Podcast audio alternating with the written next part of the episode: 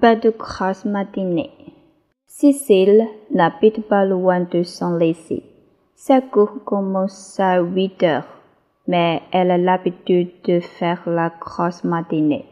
En général, elle se réveille à 7 heures et demie et se lève cinq minutes plus tard. Et bien sûr, elle est toujours en retard.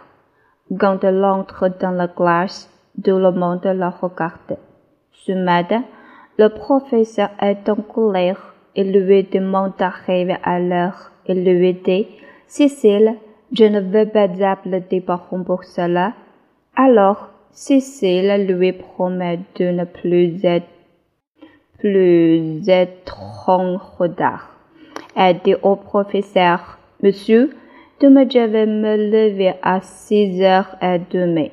Je vais m'applier, me laver et me baigner en dix minutes. Je vais prendre mon petit déjeuner en cinq minutes et je vais partir de chez moi à sept heures.